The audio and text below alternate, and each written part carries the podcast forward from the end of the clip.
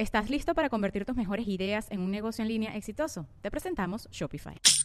Tal vez no lo sabías, pero nuestro podcast More Than Mamis es un negocio. Y lo comenzamos, por supuesto, para desahogarnos y hablar sobre la maternidad, no para convertirnos en expertas de ventas y del e-commerce. Así que sí, necesitábamos ayuda para vender nuestro merch y poner en marcha nuestra tienda. Por eso estamos tan contentas de usar Shopify. Regístrate con tan solo un dólar por mes en shopify.com barra sonoro, todo en minúsculas. Ve a shopify.com barra sonoro para llevar tu negocio al siguiente nivel. Shopify.com barra sonoro. Hola a todos y bienvenidos a un episodio más de Negra como yo. Hoy nos acompaña alguien muy especial, la señorita Victoria Muñoz.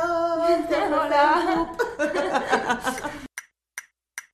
Esto es Negra como yo, un espacio único que nació para motivarnos a valorar el cuerpo que somos, crecer nuestra autoestima y hablar de negritud latinoamericana.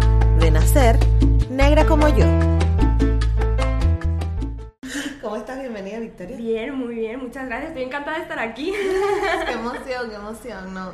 Este, encantada estamos nosotras por porque estés aquí y porque, bueno, nada, vengas a contarnos tu historia, vengas a contarnos de Afrofenco y, y nada, para hablar, para hablar un poquito de, de qué es ser negra para ti. Vale. pues nada, yo, bueno, soy Victoria, eh, eh, soy estudiante eh, universitaria, además de, estar en AfroFemCop, soy estudiante de Derecho y Ciencias Políticas. Y pues nada, eh, yo con, junto con cuatro personas más eh, fundamos AfroFemCop, a pesar de que el equipo impulso de AfroFemCop actualmente lo componemos tres personas. Y iniciamos este viaje de manera muy, muy, muy llana, muy sencilla, pero poco a poco hemos ido creciendo bastante y tenemos muchísimas cosas en marcha que iremos desgranando a lo largo de la entrevista, supongo. Pero, pero bueno, contentísima de, de poder compaginar mis estudios con el hecho de estar en un espacio rodeado de mujeres afrodescendientes en el cual aprendo muchísimo, muchísimo, muchísimo siempre. Claro, claro, qué cool, qué cool. Pero mira, yo quiero hablar, yo quiero que nos vayamos un poquito para atrás a la victoria antes de Afrofenco. Vale. este, ¿Dónde creciste y dónde, dónde pasaste tu infancia? Bueno, yo, yo, soy, yo soy, de Tarrasa, que es eh, un municipio de la provincia de Barcelona, está a 35 kilómetros aproximadamente de, de, la ciudad de Barcelona. Y bueno, eh, crecí allí, eh, me crié allí, etcétera, etcétera. Y bueno, yo soy eh, hija de, de, un cubano y una catalana.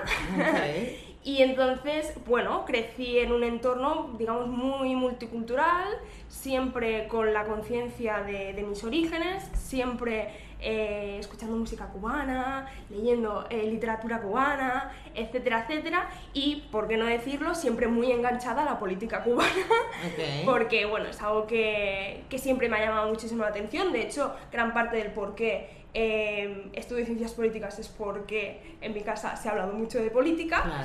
Y evidentemente la política cubana, como, como muchos sabréis, es, pues digamos, muy jugosa y, eso también ha sido una manera de reconectar con mis orígenes, de alguna manera, ¿no? de investigar sobre, sobre dónde vengo.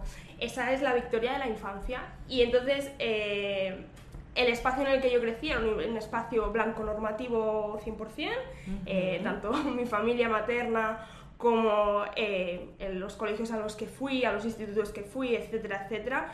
Pero puedo decir que afortunadamente tuve ese apoyo en, en mi propia casa, ¿no? De, reconectar con esa parte afrocubana y me alegro que así se hiciera, la verdad. Claro. ¿Y qué te acuerdas de las cosas que te contaba tu papá cuando estabas pequeña? Bueno, em, yo básicamente más que mi padre contarme, que también, yo le preguntaba mucho, ¿no? ¿Y qué cosas le preguntaba? Bueno, yo le preguntaba muchas cosas relacionadas eh, con política, ¿no? Oye, papá, pero mm, ¿por qué pero ¿por qué esta persona está en la cárcel? O ¿por qué este señor lleva tantos años? Y yo veo que de tanto en tanto aquí la, hacen elecciones y hay un cambio y tal. ¿Y por qué este señor que es tan mayor, no? Está hablando evidentemente de Fidel Castro, claro, claro. ¿no? Eh, porque este señor eh, está aquí, ¿no? ¿Y qué es esto de la revolución cubana? Aquí no tenemos una revolución, ¿no? o sea, preguntas así. ¡Wow! Pero, Victoria, ¡qué densa! Sí, claro, mi padre se quedaba como, bueno, a ver. claro, y hacía estas preguntas muy pequeñas, con 8 años. O sea, yo, por ejemplo, eh, recuerdo el hecho de llevar medicamentos a Cuba, ¿no? El hecho de hacer envíos de comida, eso es algo que tengo muy muy en la memoria eh, y, es, algo que no, que no quiero que tampoco se me olvide nunca porque eso forma parte también de mi, de mi propia vivencia, el haber vivido eso, ¿no? Que, eh, por ejemplo, hubiera un huracán en Cuba, como hay muchos siempre hacia la fecha de septiembre o así para otoño. Eh, y recuerdo, pues eso, hacer envíos de comida, etcétera, etcétera, ¿no? Entonces, claro, yo decía, ostras, pero, pero ¿por qué? ¿Allí no tienen comida? O, ¿Sabes? Entonces yo muy pequeña pues evidentemente hacía esas preguntas y mi padre evidentemente me las tenía que explicar, ¿no? Y así poco a poco yo me fui eh, forjando una idea, una idea propia, hay que decirla, porque eh, también he tenido la suerte de que mi padre me ha dicho, esto es lo que yo pienso y esto es lo que hay. A partir de aquí, tú te tienes que formar, tu, propia opinión y tu propio criterio, ¿no? Y a partir de ahí, poco a poco, eh, cuando ya fui creciendo, entre ya en la adolescencia, etcétera, etcétera, sí empecé a leer más sobre política cubana, eh, me empecé a adentrar más en, en, la historia de Cuba y ahí es cuando conocí yo mi afrodescendencia. Claro. Claro, de manera como más profunda. Y también me empecé a adentrar un poco más en la política latinoamericana porque un poco eh, compartimos... Conecta, claro. Exacto, compartimos eso, ¿no? Eh, eh, el devenir de países como Venezuela, como Cuba, como Bolivia. No, nosotros, Cuba y Venezuela están muy conectados. sí. Creo que demasiado conectados ya, para nuestro gusto. ¿No? No, pero lo que te iba a preguntar era que, ¿y en qué momento te diste cuenta que eras negra? ¿Por qué? ¿Por qué te lo pregunto? Porque vivir en una sociedad como la catalana te hace vivir en una burbuja completamente diferente que no te hace ser consciente, o sí, dependiendo de tu experiencia, de tu negritud, ¿no? Y de, y de la persona que eres, y de que te empiezas a notar diferente en tu entorno, y de las cosas que tú ves en tu casa, no es las cosas que se ven en el común de las casas catalanas. Entonces, ¿en qué momento tú te diste cuenta que tu color de piel era algo? Bueno, yo me di cuenta cuando, cuando ya eh, con un poco más, estamos entrando ya en los 7, 8, lo recuerdo por ahí, ¿eh? no, no, te sé decir exactamente. Recuerdo ver imágenes de pateras eh, llegando a las costas españolas en, mm. en la televisión, una imagen que por desgracia seguimos viendo cada día. Mm. Y digo por desgracia no porque sea una desgracia que ellos lleguen, sino porque es una desgracia que tengan que marchar. Y el cómo también. Cómo lo muestran, claro. Y, recuerdo, ¿no? Eh, hacer preguntas, ¿no? De, papá, tú llegaste en patera, ¿no? ¿Sabes? Claro. Eh, y ahí mi padre sí que me, me, sentó y me dijo, mira, yo no llegué en patera. Yo no llegué en patera. Pero entre ellos y nosotros no hay ninguna diferencia. Entonces ahí entendí y ahí es cuando eh, también me aficioné a que cada vez que veía a una persona negra por la calle decía, mira papá, un primo tuyo, ¿no? sí, claro, mi padre pasaba una vergüenza, ay, por favor, esta niña, ¿no? Pero sí que es verdad que, mm, que ahí tomé conciencia de que, de que no había nada, absolutamente nada que me separara de aquellos de los cuales eh, se hablaba mal, de los cuales eh, llegaban en condiciones precarias. Ahí tomé conciencia un poco de que era diferente al resto, pero que sobre todo que había algo que me unía a toda una comunidad, que es la comunidad eh, africana y afrodescendiente. Ahí fue el momento, ya te digo, lo recuerdo como muy, muy pequeña eso. ¿Y tu relación con tu entorno cómo era? Mi relación con mi entorno eh, durante muchos años eh, fue de mucho silencio, en el sentido de que yo durante muchos años tuve que aguantar racistadas, como muchas tenemos que aguantar, ¿no? y había como mucho silencio por mi parte, ¿no? Me, me, tragaba eso, porque hubo sí una época de mi vida en la que era muy, calladita, muy tal, ¿no? Hablaba mucho en mi casa, pero luego fuera no, no hablaba tanto. Hubo mucho, mucha época de silencio, pero sí es verdad que hubo un momento de mi vida que, y lo recuerdo muy ligado a la adolescencia, que rompí ese silencio y hice mucha pedagogía en mi entorno. ¿no? Eh, una pedagogía que por otro lado también te desgasta, claro. pero hay personas que de alguna manera también necesitan que alguien les diga, mira, lo que estás diciendo no tiene ningún sentido, no tiene ningún sentido por esto, esto y esto, ¿no? La pedagogía tiene esas cosas, ¿no? Te desgasta, por un lado, porque llegar a según qué conclusiones o llegar a, esas, digamos, eh, sí, conclusiones, a esos conocimientos, a mí también me ha llevado un tiempo de gestión emocional, de aprendizaje, de mucha lectura, por qué no decirlo, Y claro, te estoy dando eso de gratis, masticado, ¿no? Entonces, claro, claro, o sea, em, hacer pedagogía sí está, está fantástico, pero eh, con el tiempo también he sabido gestionar esa pedagogía y dosificarla muy bien. Y es un poco la relación que tuve, ¿no? Mucho silencio, mucha pedagogía y ahora dosifico muy bien a quién le doy las explicaciones y a quién no. Muy bien. justo, mira, anoche justo estaba en un live y, la chica me pregunta como que qué podemos hacer las personas para estar como ser aliados de la comunidad afro. Entonces yo le digo, bueno, o sea, la gente tiene que educarse pues y tiene que aprender a escuchar. Creo que es lo primero. Porque todo el mundo viene con ganas de discutir y rebatir. Entonces yo le dije, y ya yo estoy en un punto que ya yo mido mis batallas porque ya yo no estoy como que en todas Además que hola, estoy todo el día hablando del podcast negra como yo de tal. O sea, es desgastante luego salir a la calle y tener que estar, te discutir con una persona que no, va a entender, por mucho que tú se le explique y le des el contenido masticado, ¿no? Sino son, son cosas de que la misma persona tiene que pararse, escuchar y decir, y, y analizar dentro de sus propios pensamientos para que luego pueda tener la apertura mental de escucharte a ti, ¿no? Y, y, te entiendo cuando dices que ya no da pedagogía porque cansa. Claro, yo de hecho eh, es algo que, que, aprendí un poco eh, cuando conocí a mis compañeras de AFEFEMCO. Hay que decirlo, ¿eh? Yo eh, antes de conocerlas, sí que es verdad que, que tenía conciencia de la importancia de los cuidados, pero tenía otra conciencia, ¿no? Entonces tenía la necesidad yo de estar, yo qué sé, en una comida familiar.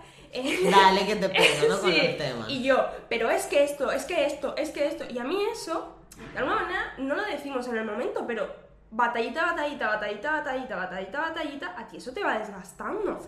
¿No? Entonces, eh, con el tiempo me he dado cuenta, eh, sobre todo en el último año y medio o así, que me he dado cuenta de que em, necesitamos eh, medir mucho a quién me hacemos pedagogía y luego también valorar nuestra pedagogía.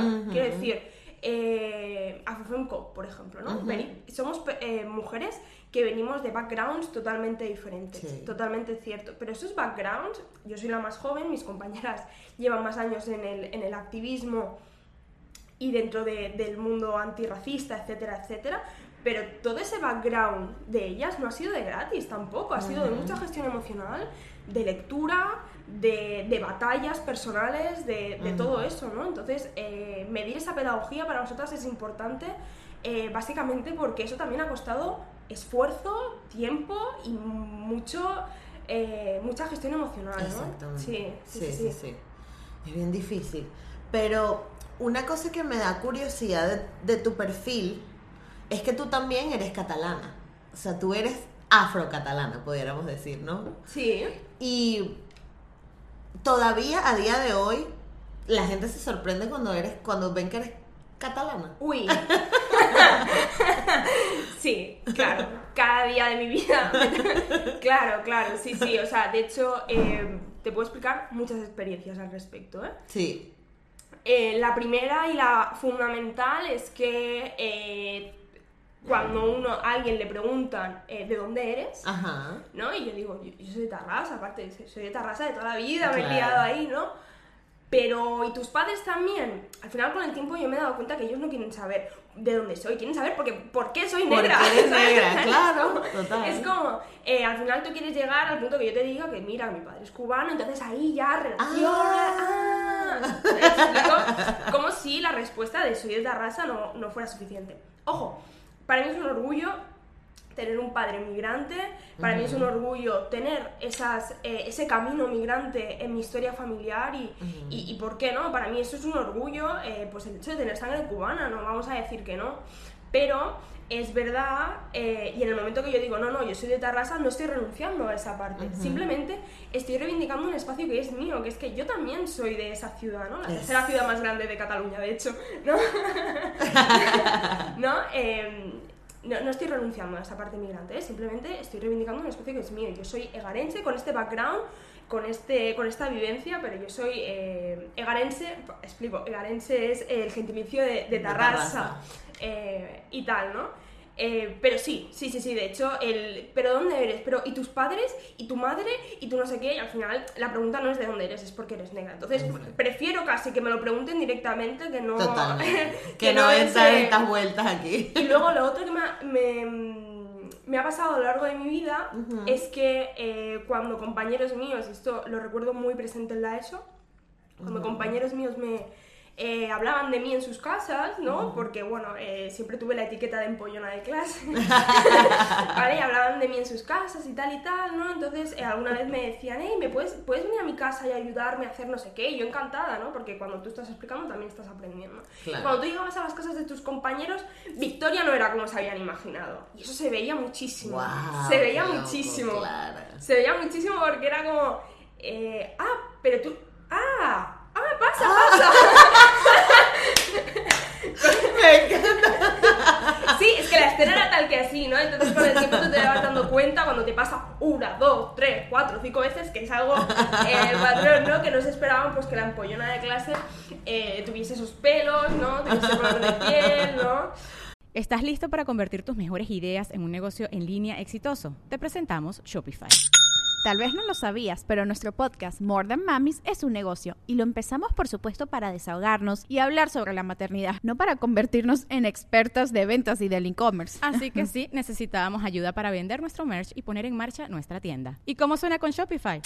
Llegó otra venta. Shopify es la plataforma de comercio que está revolucionando millones de negocios en todo el mundo. Ya seas un emprendedor desde tu casa o desde donde sea, Shopify es la única herramienta que necesitas para iniciar, administrar y hacer crecer tu negocio sin dificultades. Con Shopify puedo gestionar pedidos, envíos y pagos desde cualquier lugar, brindándote toda la información y estadísticas de tus ventas al detalle. Regístrate para un periodo de prueba con tan solo un dólar al mes en shopify.com barra sonoro, todo en minúsculas Ve a shopify.com barra sonoro para llevar tu negocio al siguiente nivel. Shopify.com barra sonoro. Y bueno, eh, sí, esas son las dos situaciones así que me, que me encuentro más a diario. Claro. Creo que la segunda, creo que con el tiempo, y espero que la universidad me brinde la ecuación de que la gente ya no se sorprenda de... No te va a seguir pasando.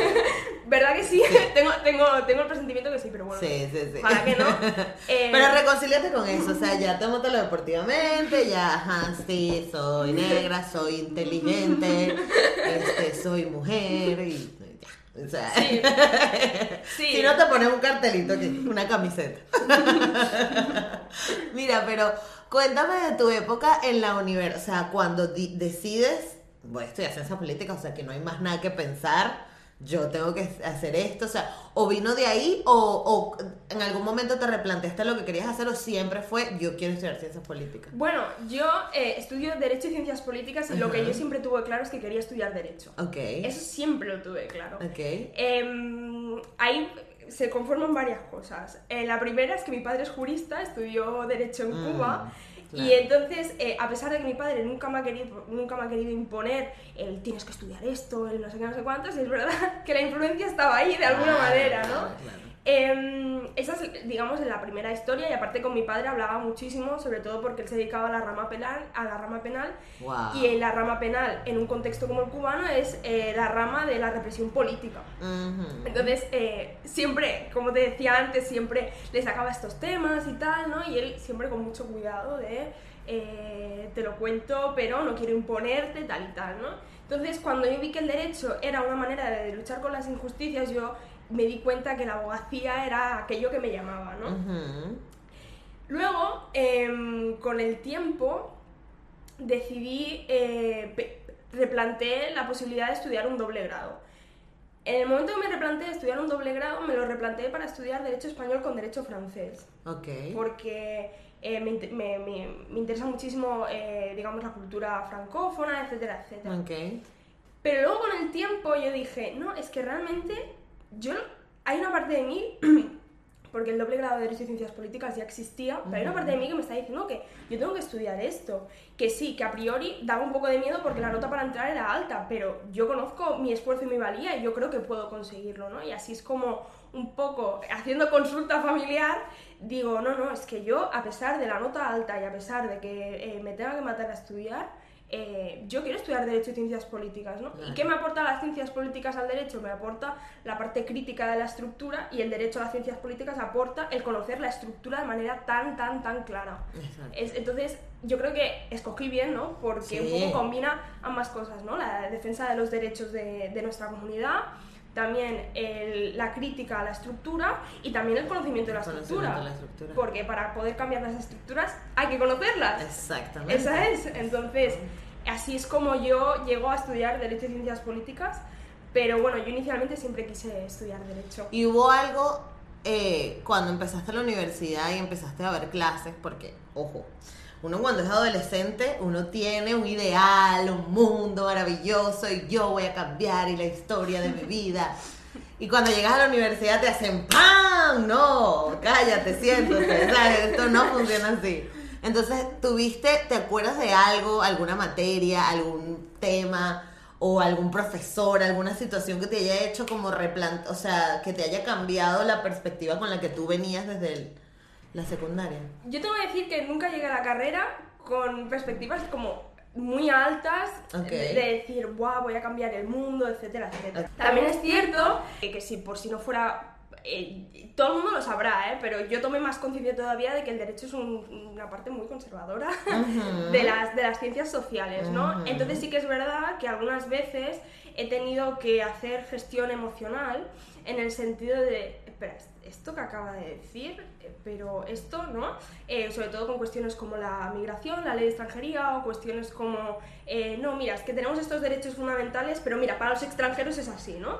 Y entonces, ¿no? Entonces que se pase, digamos, por, por, por, sabido, se pase muy por encima por esas cuestiones cuando para mí son como muy fundamentales, pero me doy cuenta que para lo que para mí es muy fundamental, para el resto, ya no solo para el profesorado, sino para el resto de mis compañeros muchas veces no es tan fundamental, pero no por nada, sino porque cada uno tiene su propia vivencia. Una persona que ha vivido un desahucio, por ejemplo, el tema de la vivienda va a ser un tema que, ay, ¿sabes? Lo va a querer. Lo va, claro, lo va a querer, ¿no? Pues yo tengo mi propia vivencia, entonces cuando se habla de cuestiones de extranjería, se habla de... se utilizan según qué términos que para mí son muy coloniales, sobre todo eh, dentro del mundo del, yo que sé, del derecho internacional, del derecho constitucional, de todo eso, eh, yo sí que es verdad que, que, tomo mucha nota de cómo se están explicando las cosas eh, sin querer dar lecciones a, absolutamente nadie. Yo soy estudiante, siempre desde una posición humilde, pero sí que una va haciendo un poco la idea.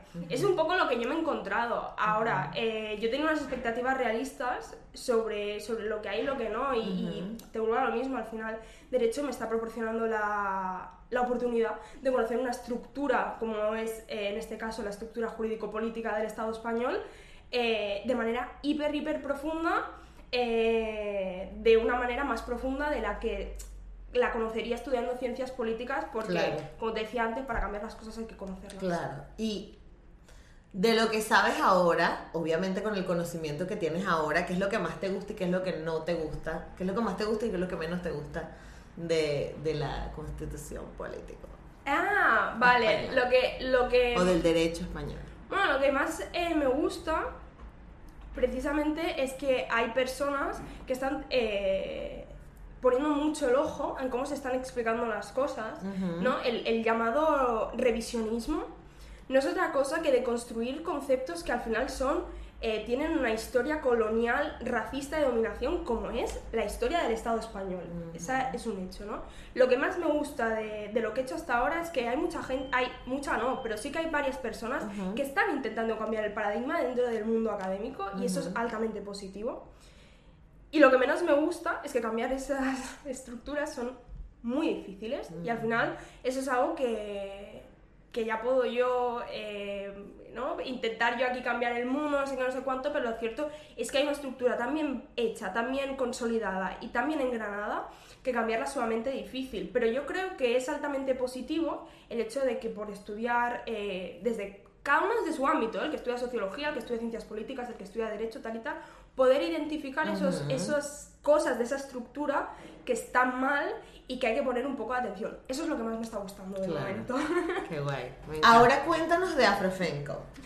¿Cómo llegaste ahí? ¿Cómo, cómo surge esto? Bueno, Afrofemco surge eh, porque por cosas de la vida, círculos de activismo, etcétera, etcétera. Se conocen cinco mujeres de Barcelona y alrededores en este caso. Y, ¿Pero cómo se conocen? Nosotras, bueno, nosotras estábamos antes en otro espacio político y en el, en el cual, bueno, eh, nos unimos, somos el espacio, de ese espacio político, nosotras somos, digamos, la sección eh, de Cataluña y por discrepancias con ese espacio político decidimos ah, eh, irnos, ¿vale? Y entonces, a partir de irnos de ese espacio político, es que nace FOFEMCO, básicamente, ¿no? Entonces, nosotras em, inicialmente pues, nos constituimos, digamos, como, colectivo, como organización social afrofeminista, pero siempre con la mirada muy puesta a las necesidades de nuestra comunidad. Y ahí es como, como poco a poco se va gestando una cooperativa de iniciativa social y solidaria, que es lo que... Cooperativa de iniciativa social y solidaria. ¡Buah! No, básicamente eh, para quien no esté eh, familiarizado con el mundo del cooperativismo, básicamente... Piensa que estamos hablando de la Latinoamérica mayoritariamente. bueno, el mundo... Bueno, en, en, en, Latinoamérica se mueve muchísimo, por ejemplo, las eh, igual que aquí en España, pero en Latinoamérica creo que, que, está bastante fianzado el tema de las cooperativas agrícolas. Sí, mucho, mucho. Entonces, al final, ¿qué es una cooperativa? Es la unión de, varias, de varias eh, fuentes de trabajo para construir un proyecto que sea sostenible. Eh, nosotras no buscamos maximizar beneficios, sino buscamos el sostenimiento de ese proyecto. En el tiempo, ¿no? En el tiempo, exacto. Buscamos eh, no trabajar en precario, ahora entraremos en eso si quieres. no buscamos trabajar en precario, y, pero tampoco buscamos maximizar esos beneficios. ¿Qué tienen además las cooperativas? Eh, las cooperativas nacen un poco de intentar cambiar el paradigma de las empresas mm. y las dinámicas de ellas en el sistema capitalista. ¿no? Es por eso que buscamos, eh, buscamos un espacio cooperativo, eh, que es lo que estamos construyendo, un espacio cooperativo en el cual los cuidados, la salud mental y los valores sean importantes. Y también el respeto al medio ambiente. O sea, una cooperativa en ese sentido no solo con sentido antirracista, sino también con un sentido transversal, ¿no? De un poco intentar cambiar esas dinámicas que como mujeres afrodescendientes sufrimos en tanto que se infravalora absolutamente nuestro talento en el mundo eh, capitalista, blanco eh, y heteropatriarcal, ¿no? Entonces, ese es un poco la, el cómo nace FOFEMCOP, ¿no? Eh, cinco mujeres se encuentran, deciden emprender un proyecto y aquí estamos. ahora mismo somos tres las que llevamos el proyecto y estamos construyendo, digamos, ese espacio. Ok, pero ahora este, imagínate que soy una niña de 6 años y tú me tienes que explicar qué hace Afrofencop un día normal. O sea, a dónde, qué, qué, se hacen. Van a poner carteles, van a sembrar un, un árbol, o sea, cómo, que, que, se reúnen, de qué hablan. Bueno, nosotras, Afrofencop, o sea, si tuviera que explicarle a alguien así muy simple, muy simple, muy simple lo que hace Afrofemcop, Afrofemcop apoya y está al lado de los proyectos de las mujeres afrodescendientes porque creemos que es una estructura esencial teniendo en cuenta el contexto en el que estamos, tanto a nivel de sistema económico como también a nivel de estructuras mentales, ¿no? Eso es un poco, muy en resumen, lo que hacemos, ¿no? Ahora entrando en detalle, ¿qué es lo que hace AfroFilmCop? AfroFilmCop se compone de, de, dos equipos, ¿no? el equipo impulsor, que ahora hablaré de, de mis compañeras, y luego tenemos una red de socias de Afrofemco. ¿Quiénes son estas socias? Estas socias son mujeres afrodescendientes mm. con sus propios proyectos y sus, propios, y sus propias profesiones. Tenemos desde psicólogas, educadoras sociales, personas que venden eh, ropa, etcétera, etcétera, actrices, un poco así en resumen, ¿no? Tenemos una red ¿no? que busca ese apoyo por parte de nuestra cooperativa. ¿Y cómo se le ofrece este apoyo? Se le ofrece de varias maneras. La primera es que asesoramos en lo que haga falta, las ayudamos en cartelería, en difusión, etcétera, etcétera. Eso es un poco lo que hacemos. Eh, tienen la posibilidad de crear contenido propio para divulgar sus conocimientos, sus opiniones, etcétera, etcétera, en nuestras, eh, en nuestras plataformas. Pero lo más o sea, el servicio estrella que ofrece FEMCOP, que está en desarrollo, pero está ya puntito a puntito, es que tenemos un marketplace en el cual están, están los estarán los servicios y los productos de nuestras socias. ¿Qué ofrece este marketplace? Un directorio de negocios y de emprendedoras afrodescendientes con el apoyo de AFOFEMCOP a, las, a las personas que ahí ofrezcan sus servicios y sus, y sus productos y sobre todo ofrece el hecho de que tú como mujer afrodescendiente que, que para ti consumir con valores es importante puedas consumir en un proyecto que lo que hace es autogestionarse e intentar mejorar el desarrollo de las mujeres afrodescendientes y que sobre todo, ante todo, somos una cooperativa donde, como he dicho antes, los valores, los cuidados y el medio ambiente es importante. Es importante. Sí. O sea, que las personas que este marketplace y las personas o, el, las personas que están en este directorio tienen que obviamente tener una conciencia de ecológica, sostenible, tal, no sé qué, y que se conecte con los valores que, que ustedes... Sí, para nosotras el, el, el, tema de los valores es fundamental porque es eh, la base de funcionamiento de nuestra cooperativa. Para nosotros las formas son importantes, los valores son, son importantes y es por eso que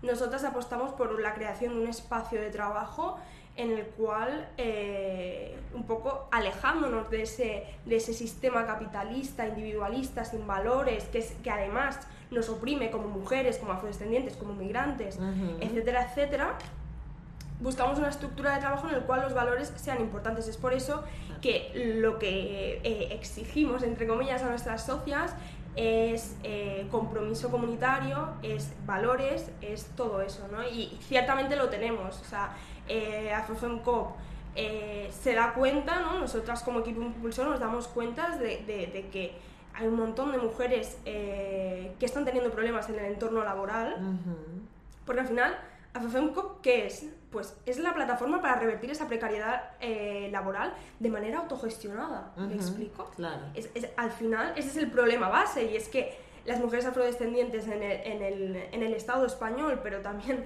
en otros estados, pero bueno, dado que estamos aquí en el Estado español, somos personas precarias. Sí. Precarias, ¿no?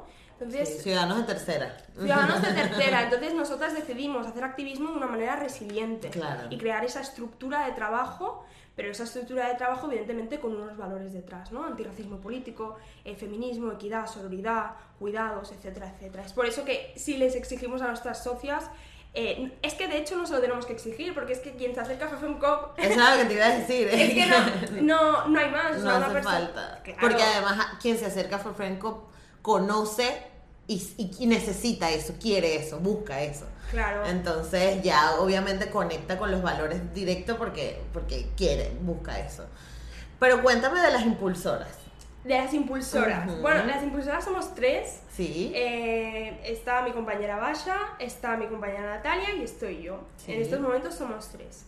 Eh, mi compañera Basha, como eh, algunas personas sabrán, pues... Eh, Esto acaba de pasar. Acaba de pasar. El domingo 14 de febrero fueron las elecciones al Parlamento de Cataluña y fue elegida diputada, puesto que era la número 5 por la lista provincial de Barcelona. Eh, en este caso por el partido eh, la, de la candidatura Unidad Popular.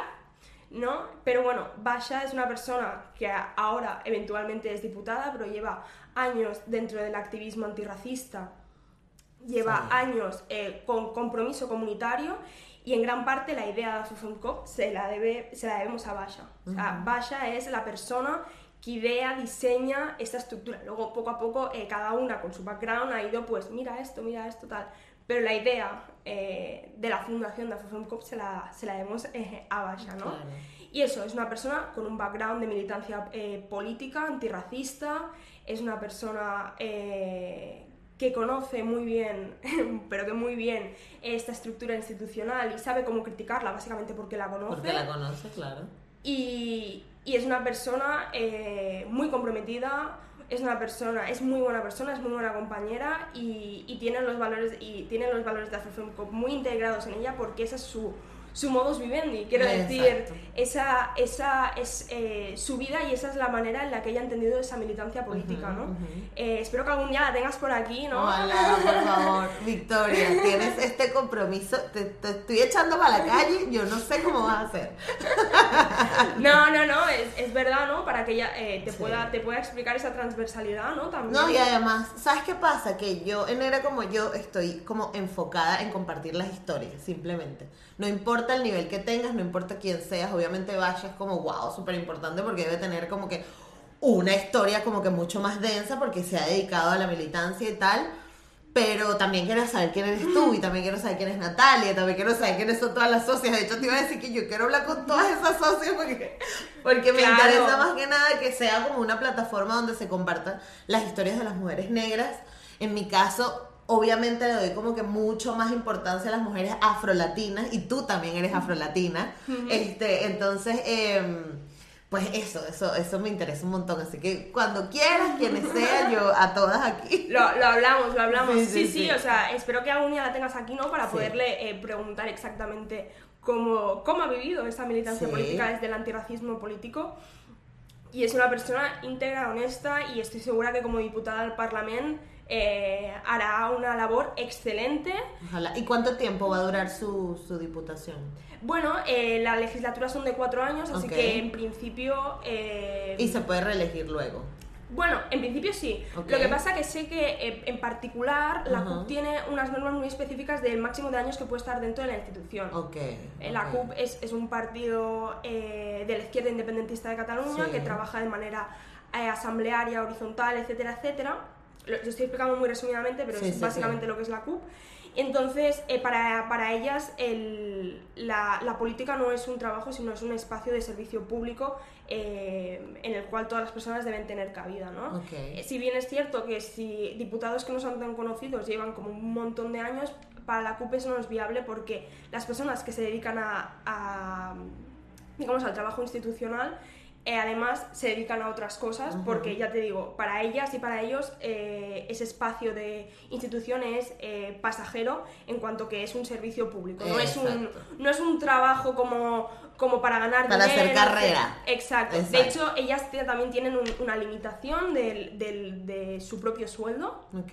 ¿no? Es, por, precisamente un poco en coherencia con el con el sentido de que, de que es para ellas y para ellos eh, la política, ¿no? eso seguro que Basha te, te, podrá contestar, lo explica así muy resumidamente eh, el partido al que representa, pero bueno, FFMCOP no es en sí de ningún partido, ¿eh? Lo que pasa es que nosotras como, como, como, sujetos políticos sí que decidimos militar en otros espacios políticos, como por ejemplo en CENAE, eh, también estamos dentro de la comunidad negra africana afrodescendiente de España eh, además, las tres que somos ahora estamos también en esos espacios, es decir, eh, pero nosotras somos AfroFemCop y nos, y nos autoorganizamos como AfroFemCop, luego nosotras también decidimos... Independientemente Claro, puedo militar en, en, la asamblea de vecinos de mi barrio, eh, ¿no? en el PP no. No, o sea, a ver... en Vox Tampoco. No somos de ningún partido político, pero también somos muy conscientes de quiénes, de quienes no nos representan de, ninguna, de ninguna de las maneras y no nos pueden representar de ninguna de las maneras, ¿no? Eso también lo tenemos muy claro, ¿no?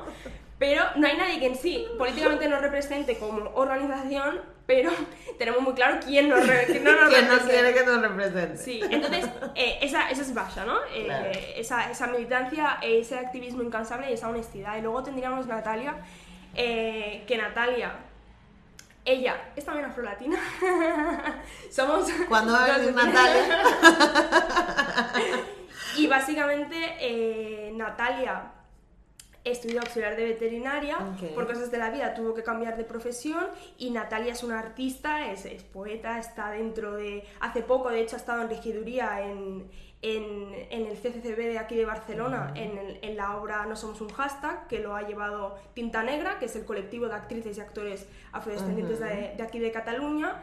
Y ella básicamente se mueve también dentro del activismo y del movimiento antirracista y también una persona comprometida, íntegra, sincera, un amor de, de mujer. Y también, digamos, se expresa expresa ese activismo a través del arte, ¿no? Entonces... Voy a poner aquí que ni Natalia ni Basha te están pagando para no, no, es que no, no, puedo decir otras cosas de mis compañeros, la verdad, o sea, yo personalmente en un espacio en el que no estoy bien me voy, es que no, no tampoco, eh, tampoco pasa nada, ¿no? Cuando alguien no está bien en un espacio se va, pero casualmente me he encontrado con, con, dos compañeras fantásticas, con dos muy buenas compañeras, en las cuales estoy aprendiendo muchísimo. Ellas a lo mejor no son conscientes, pero que me están enseñando muchísimo, ¿no? En este eh, camino y este transitar, tanto a nivel universitario, ¿por qué no decirlo? Porque el hecho de que cada una tenga un punto de vista también me hace analizar las cosas de una manera diferente y también como mujer afrodescendiente el hecho de estar digamos en este camino de crecimiento con dos personas como ellas con backgrounds también diferentes también me está ayudando muchísimo y eso también es eh, bueno ella nació en Galicia pero bueno eh, no sé si nació en Galicia o se crió en Galicia etcétera etcétera pero bueno que ella es afrogallega también y, y, también de procedencia afro-latina, así que cuando quieras la tienes aquí y le preguntas todo lo que le quieras preguntar. estás invitadísima también. me encanta, me encanta. Y ahora cuéntame cómo es una reunión de ustedes, un día normal. Dicen, hoy vamos a hablar de, no sé, el cielo que voló. Ah. Y tal, cuéntame, no sé. Bueno, nosotras em, tenemos asambleas eh, semanales, evidentemente, porque hay un montón de cosas a gestionar. De hecho, eh, estamos bastante a tope de faena, que estamos muy contentos de estar a tope de faena. Pero bueno, es verdad que, que las cosas tienen su tiempo nosotros hacemos asambleas eh, semanales como equipo impulsor también hacemos reuniones con nuestras socias para eh, plantear eh, cosas, para todo eso. También hacemos reuniones individualizadas con cada una de las socias, porque las socias buscan siempre cosas diferentes en Afrofemco. Claro, ¿no? claro no, busca lo mismo una persona que vende camisetas a una persona que es actriz, por ejemplo, ¿no? O sea, claro. Quiero decir, y para eso eh, Afrofemco también tiene ese trato individualizado, pero en sí las asambleas las hacemos semanalmente el equipo impulsor, preparamos un orden del día de cosas a gestionar, em, siempre intentamos ir como bastante por, por faena en el sentido de que, bueno, hay que gestionar esto, hay este correo, hay no sé qué, hay no sé cuánto, hay no sé cuánto, pero sí es verdad que en cuanto que AFFMCO también nace con un sentido político, evidentemente salen temas, ¿no? Y me acuerdo de hecho, una de las últimas reuniones que tuvimos, en el cual estábamos hablando de cosas a gestionar y entonces eh, me acuerdo que estábamos hablando de que de una fiesta bubi, porque eh, mi, mi, compañera eh, Basha es procedente de, de, la etnia bubi, que es una etnia que si no me equivoco está en, en, Guinea Ecuatorial, me imagino que también en otros continentes, en otros países, perdón, básicamente porque África se repartió así como tal que pastel y no se tuvo en cuenta la población, pero bueno, eh, y estábamos hablando, me estaba comentando una fiesta de la etnia Gubi, etcétera, etcétera, y me dice, sí, porque si yo, por ejemplo, te digo, ahora no me acuerdo la frase, ¿no? Y yo le dije, ostras, eso a mí me suena. Me dice, claro, porque los cubanos dicen mucho aché, o no sé qué, o no sé cuánto. Y claro, ese, me acuerdo, ¿no? De aquel, eh, supongo que ella se lo habrá pasado por alto, pero yo ese momento no lo pasé por alto, en el sentido de decir, ostras, ¿hasta qué punto hay esa conexión, ¿no? De, de, expresiones de dentro de una fiesta familiar, que era ella lo que estaba comentando, una fiesta familiar. Em, ¿A qué punto puedo conectarlo yo con mis propios orígenes en el Caribe? ¿Me explico? o sea, eh, evidentemente salen estos temas, pero bueno, las asambleas de FFMCOP son pues básicamente asambleas pues de empresa, de cooperativa, también de organización, es decir, también gestionamos cuestiones eh, de proyectos sociales, etcétera, etcétera que tenemos eh, algunos en marcha. Y también gestionamos eso, pero bueno, las asambleas de básicamente son asambleas de, empresa, de gestión, etcétera, etcétera. Ok. Sí, sí. Perfecto. Yo, este, de verdad que este, estoy demasiado honrada de haberte conocido porque me parece que eres una chica que tienes un futuro increíble por delante. Gracias. Que eres demasiado joven para todo lo que sabes. Gracias. Yo creo que tú debes llegar a tu casa, te sacas el cerebro así y lo pones en remojo un ratico, ¿no? Y luego te lo vuelves a poner y que, ok, vamos a cenar, porque no Claro, porque es que estás todo el día a tope, o sea, me ha tocado imeliarme contigo y, y, como que además estás estudiando, que, que, eso quieras que no tiene, tiene, su, tiene su peso y, y no estás estudiando bueno, obviamente todas las carreras son, son tienen su, su complicación y tal, pero si es verdad que estudias ciencias políticas y derecho es como algo más denso, tienes que estar leyendo todo el día, qué sé yo, así que yo estoy demasiado honrada de haberte conocido, porque me pareces increíble. Gracias.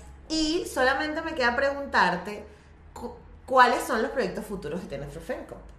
Bueno, Afrofemcop... Además del, del directorio que me contaste. Afrofemcop eh, ahora mismo tiene como bastantes eh, frentes abiertos, por así decirlo, ¿no? Eh, para empezar, nosotras como cooperativa también ofrecemos eh, servicios como cooperativa. Estos servicios eh, son básicamente eh, servicios de pedagogía antirracista. hemos desarrollado un programa de formación para empresas, organizaciones, instituciones, etcétera, etcétera. Y, entonces seguimos caminando en ese, en ese camino, básicamente porque creemos que que esos espacios también deben eh, intentar, por lo, si no de construirse, porque de construirse incluso para nosotras es difícil, sí que es verdad que creemos que esos espacios deben, deben aproximarse a un problema real y que nos afecta como mujeres y nosotras como cooperativa ofrecemos esos servicios. Tenemos un programa de formación completo que va desde talleres de sensibilización, talleres infantiles, etcétera, etcétera. Y también eh, tenemos un programa de formación íntegro, eh, digamos, redactado, elaborado por profesionales tanto de la psicología como personas que están dentro del activismo, etcétera, etcétera, para poder ofrecer. Y nosotras seguimos transitando en ese camino, seguimos dando formaciones, charlas, talleres, ponencias, etcétera, etcétera. Seguimos eh, transitando ese camino porque creemos que nuestra voz eh, puede ser relevante y puede generar un impacto en algunos espacios. Ese es uno de los, eh, de, las, de los caminos. El otro camino que comentaba es que estamos elaborando un marketplace, ¿no? Sí. Junto con, no lo he dicho, pero la eh, quien nos está montando eh, la página, quien nos ha montado la página web, con quien estamos trabajando para el marketplace, etcétera, etcétera, es Afronomadness, eh, gente fantástica, la verdad. Y la página está increíble. No, es, no es porque sea nuestra página. No, no, no, está bruta.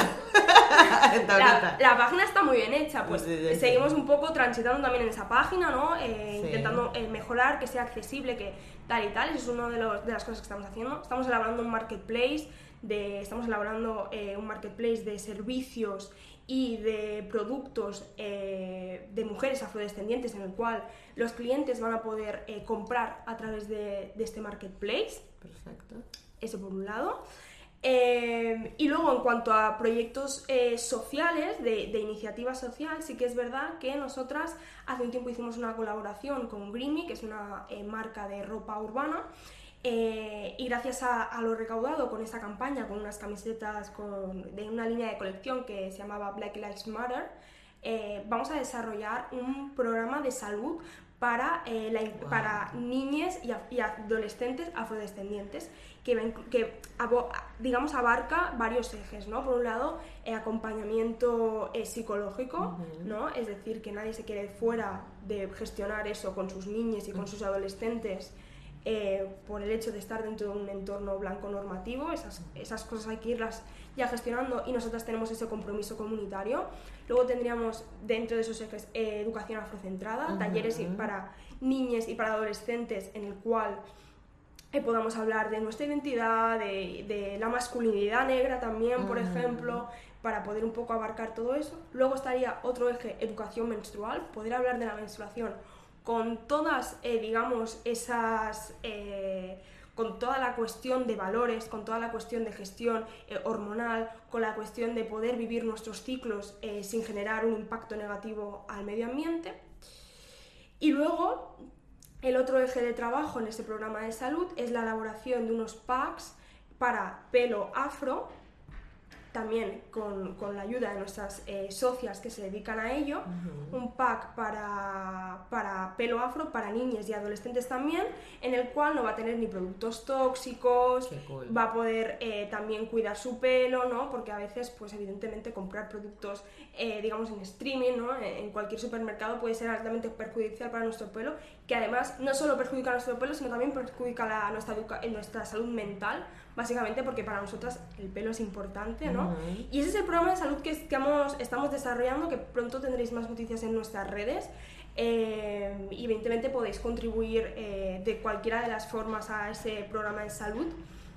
Pero evidentemente, contra más presupuesto tenemos para ese programa de salud, más niñas y adolescentes vamos a poder atender, evidentemente. Ese es el programa social estamos lo del marketplace y la página web que seguimos transitando y seguimos también transitando nuestros servicios formativos en pedagogía antirracista. Qué cool.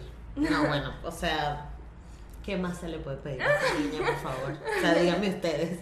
No, no, no, increíble, increíble, Vicky, de verdad. Bueno, ya yo te digo Vicky porque ya Bueno, mis, mis, amigos me llaman Vicky, mis amigos me llaman Vicky.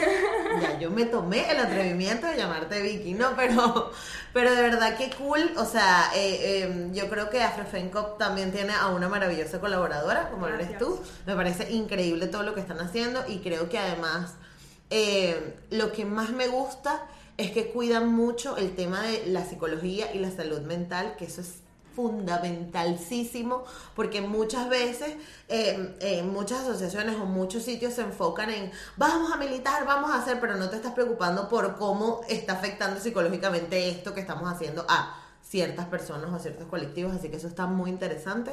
No, no queda más que digas la, la, web, las redes sociales, por donde podemos contactarlos. Igual lo dejaremos aquí abajo, pero que lo digas tú. Bueno, eh, nos podéis contactar, bueno, estamos en redes sociales, estamos en Facebook, estamos eh, en Instagram. Afrofemcop, sin más. Eh, tenéis nuestro correo que es info.afrofemcop.org, lo hemos cambiado recientemente. recientemente. Y luego tenemos nuestra página web que además de poder eh, ver quiénes somos, qué proyectos hacemos, etcétera, etcétera, también tenemos un espacio de campus en el cual debatimos sobre eh, cuestiones que nos preocupa a la comunidad afrodescendiente, así que os invitamos también a, a, participar de ese campo, a participar de esos debates y, eso es un poco donde nos podéis encontrar en redes, en nuestro correo y en nuestra página web. Perfecto. Bueno, más nada queda por decir. A ustedes muchas gracias por conectarse una vez más con nosotros en Negra como yo. Recuerden que yo también tengo un Instagram eh, Facebook, Twitter y, eh, y qué más, y ya, bueno, y el Patreon, el Patreon, coño, este, como arroba negra como yo, allá podremos conectar, podremos ver más información, eh, yo también postearé cuando salga esta entrevista, etcétera, etcétera, y nada, muchísimas gracias, gracias. Gracias. Ya te voy a decir Natalia. Tengo lo de Natalia en la cabeza. No, gracias Vicky, de verdad, por estar aquí, y bueno, nosotros nos vemos el próximo episodio. Chao.